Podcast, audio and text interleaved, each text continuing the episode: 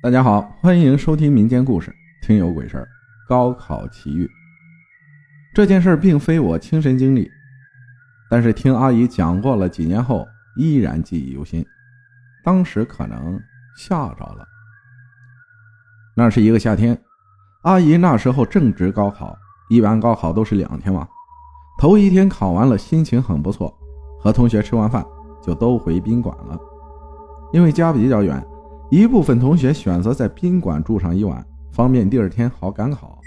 高考嘛，关系着自己的一生的大事儿更不能马虎。住宾馆的学生挺多的，所以宾馆就不是一人一间。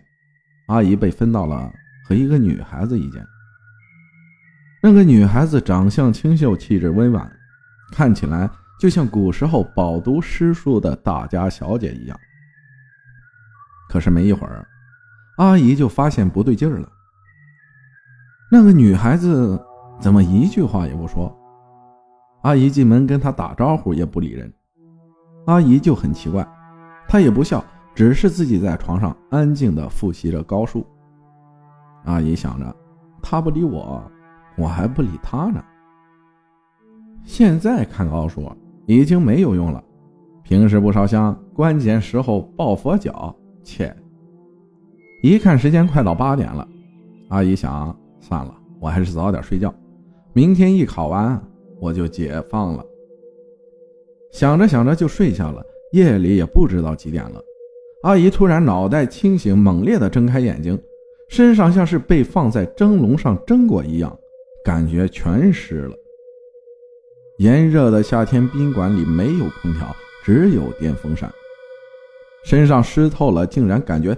全身上下冷得慌，他想动一下起身，这才发现不对劲儿，自己怎么动都动不了。他想喊出声音来，好引起旁边床熟睡女孩的注意，可任凭自己怎么用力，但却发不出声音，感觉声音被锁在了心里，出不来似的。他当时害怕极了，突然心里想到了寺庙。想到了上回外公带他去拜的地藏王菩萨，心里默念跟外公去寺庙参加法会的情景。没一会儿，嗓子就能发出声了，身体也能动弹了。只是他一转头，发现一个身穿白衣服、头发很长的女人一直飘摇着，一直动着，嘴里还在唱歌。阿姨一下子就翻身起来，可她一起来，白衣女人就转身背对着她。她当时丝毫不害怕，只觉得身体能动了就好了。她站起身来，发现门竟然是开着的。她以为那个女生也是明天要高考的学生，忙着追上去说：“美女，你唱歌真好听。”阿姨边说还边笑，完全忘记了刚才的恐慌。他又问了一句：“美女，你是哪儿的？哪个学？”后面的话还没说完，就发现白衣女子一个转身就不见了。阿姨开始惊慌了，不对呀，走这么快？她转身跑出房门，走到宾馆楼道里，不出来还好，一出来真的是想找个地洞钻进去，给她吓惨了。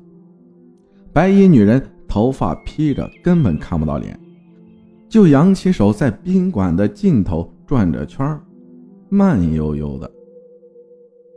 阿姨小时候听她爷爷说过，鬼是没有脚的。她当时害怕极了，可是又忍不住好奇，眼睛不受控制的往白衣女子的下半身盯去。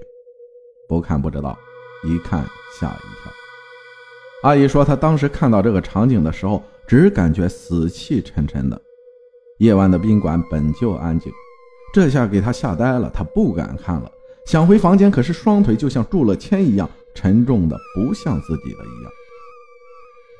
他拼尽全身力气跑回房间，扑倒在床上，用被子把脑袋蒙着，好像一把头伸出来就会被白衣女子抓住一样。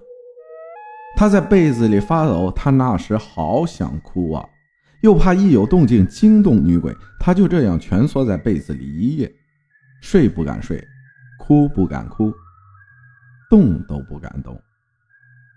闷在被子里透不过气了，就打开被子一角，放一点点空气进来。总算挨到了第二天起来去考试。后来高考完了，阿姨才知道他撞鬼是有原因的，因为他和另一个同学住的是这个宾馆的最后一间。那个一直不说话、脸上没有太多表情的同学是个先天性的聋哑人。因为这件事儿，阿姨高考也失利了。